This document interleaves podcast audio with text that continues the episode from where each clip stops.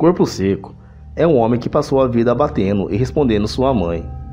Quando morreu, foi rejeitado por Deus e pelo diabo, inclusive pela terra que enjoada repeliu. Um dia se levantou de sua tumba e estava completamente podre.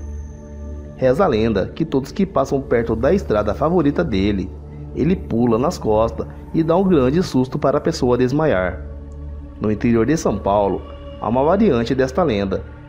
Conta-se que quando uma pessoa passa perto do corpo seco, ele pula nela e suga todo o seu sangue, semelhante a um vampiro. Há ainda relatos do corpo seco no estado do Paraná, Amazonas, Minas Gerais e alguns países africanos de língua portuguesa, relatados por soldados brasileiros veteranos da missão UNAVEM 3 e na região centro-oeste do Brasil, principalmente. Até hoje, há o dito popular: quem bate na mãe fica com a mão seca. A lenda do corpo seco teve origem em um distrito de Mogi das Cruzes, chamado César de Souza. Diz ainda a lenda que quem passa perto da estrada preferida dele ou morre ou tem seu sangue sugado por ele. Por isso, não podemos responder pai e mãe, senão viramos corpos secos quando morremos e seremos recusados pelos dois lados do mundo, o superior e o inferior.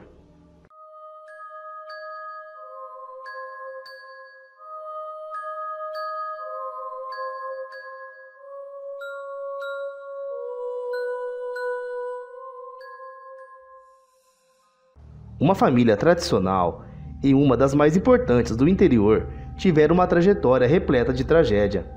Uma delas foi o falecimento da pequena Georgina de apenas 3 anos. Esta tragédia virou lenda que agora vamos conhecer.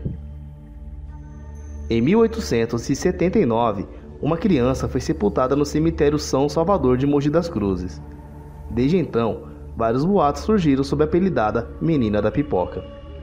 Dizem que ela era uma menina muito feliz, preocupada em ajudar os outros e que faleceu de forma trágica e inusitada.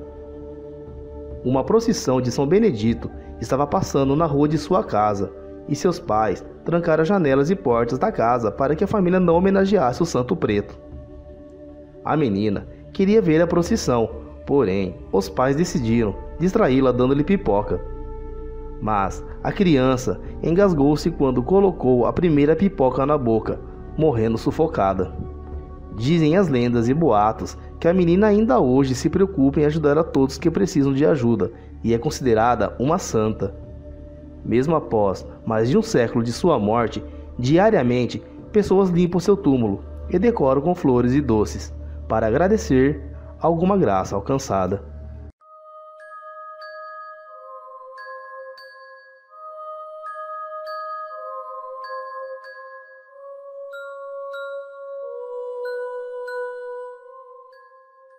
Há muito tempo atrás, era costume das cidades realizarem bailes de carnaval no prédio do mercado municipal.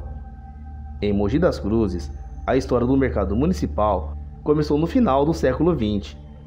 Dizem os mogianos mais antigos que a maldição que aterrorizava os foliões continuou a persegui-las, apesar da mudança de endereço ocorrida em 1892.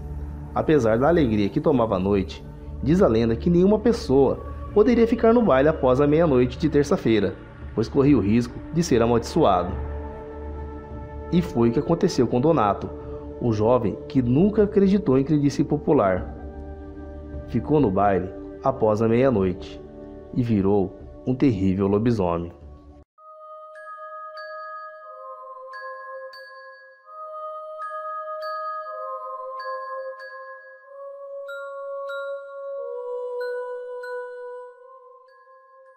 O sol já se escondeu e a escuridão da noite tomou conta da estrada.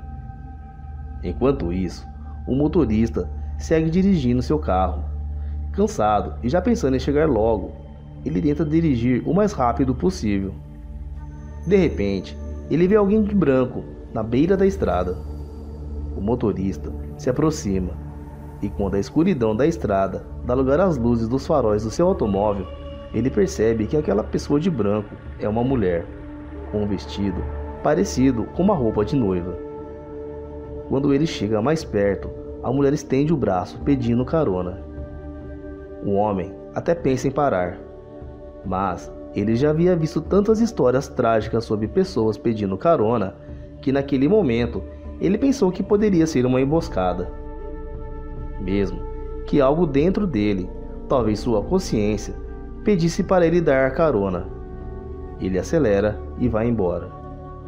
Poucos metros depois, ao olhar para o retrovisor interno, o motorista vê aquela mulher sentada no banco de trás do carro. Ele olha para ela e fica apavorado.